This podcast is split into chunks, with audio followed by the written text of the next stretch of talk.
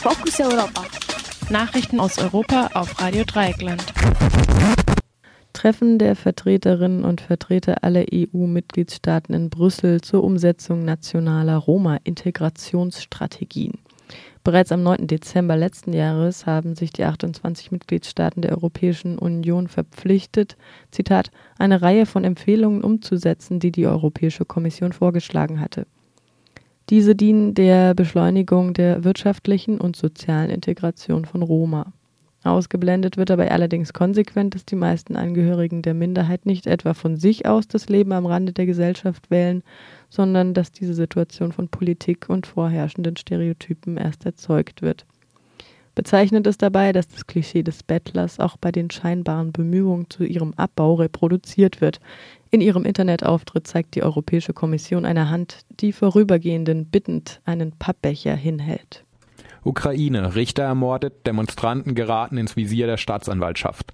Ein Kriminalfall nimmt politische Dimensionen in der Ukraine an. Nach der Ermordung des Bezirksrichter Alexander Lobodenko in der ukrainischen Großstadt Krementschuk untersucht die Staatsanwaltschaft eine mögliche Verbindung zu jüngsten Urteilen des Opfers gegen Demonstranten.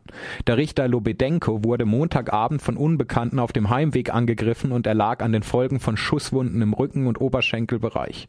Er soll gegen zwei radikale Demonstranten Hausarrest verhängt haben, denen vorgeworfen wird, die Tür des Kremetschuker Rathauses aufgebrochen zu haben, als dies gestürmt wurde. Bis zum Prozessbeginn müssen die beiden Verdächtigen Fußfesseln tragen.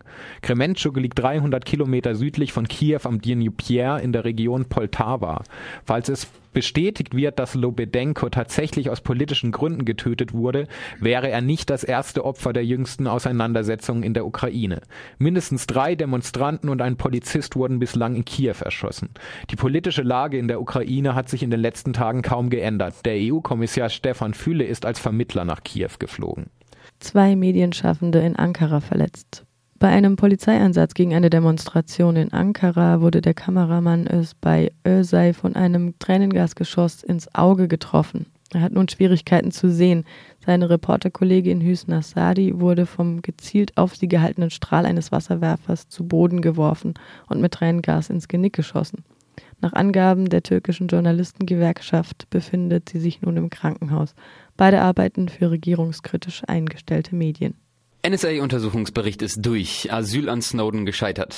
Der Innenausschuss des Europaparlaments hat gestern Abend mit 33 gegen 7 Stimmen bei 17 Enthaltungen dem Abschlussbericht der Untersuchungsgruppe zu den NSA-Aktivitäten zugestimmt. Konkret heißt das, der Bericht fordert die Suspendierung des SWIFT-Bankdatenabkommens und des Safe Harbor-Abkommens mit den USA. Doch der Vorschlag, dem ehemaligen NSA-Mitarbeiter und Whistleblower Edward Snowden ein Asyl anzubieten, ist gescheitert. Positiv ist die Forderung nach einer raschen Umsetzung des Datenschutzpakets und mehr IT-Unabhängigkeit für die Europäische Union. Mehr Schutz für Whistleblower in Europa wurde auch unvermittlich zugestimmt, doch die letzte Entscheidung über Asyleinträge soll bei jedem einzelnen Mitgliedstaat liegen.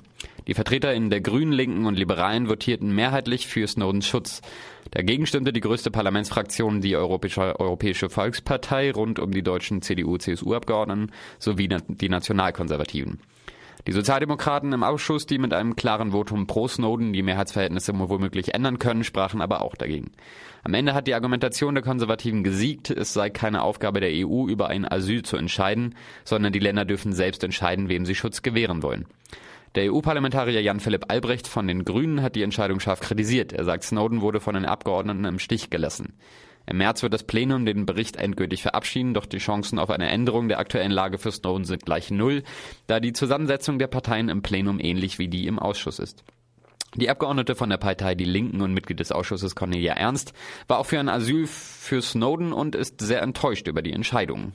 Also zunächst einmal muss man sagen, ist insgesamt der äh, Bericht ein sicherlich positiver, der viele, viele kritische Momente beinhaltet, ähm, insbesondere die gesamte Politik gegenüber äh, Europa, die von den USA betrieben wird. Da gibt es viele Aspekte, denen wir wirklich zugestimmt haben.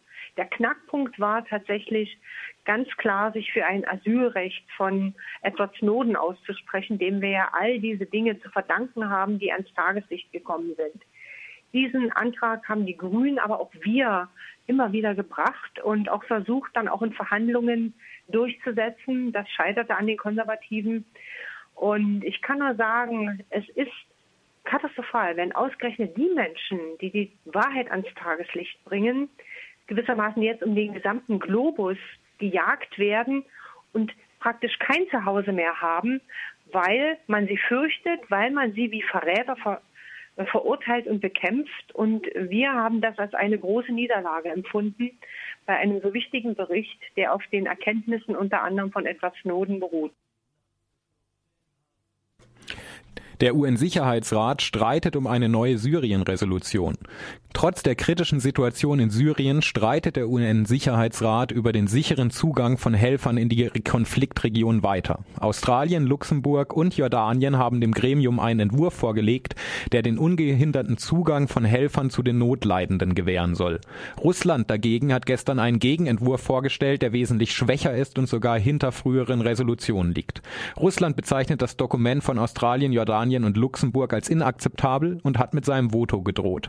Bei den syrischen Friedensgesprächen gibt es auch keine Fortschritte, so der, UN, so der UNO-Vermittler Lakhdar Barahimi, der Russland und die USA zur Hilfe bei der Suche nach einer Lösung rief. Am heutigen Donnerstag ist ein weiteres Treffen geplant, zu dem der russische Vizeaußenminister Gennady Gatilov und die US-Staatssekretärin Wendy Sherman teilnehmen sollen.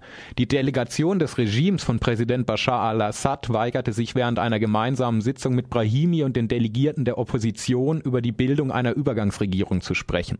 Für Assads Regime muss man zuerst den Terrorismus bekämpfen. Seit Beginn des Aufstandes gegen Präsident Assad sind in Syrien laut Schätzungen mehr als 130.000 Menschen getötet worden. Die Organisation syrischer Menschenrechtsbeobachter meldete, fast 5.000 Menschen seien allein seit Beginn der Friedensverhandlungen am 22. Januar in Syrien ums Leben gekommen. Das waren die Fokus Europa Nachrichten vom Donnerstag, dem 13. Februar 2014.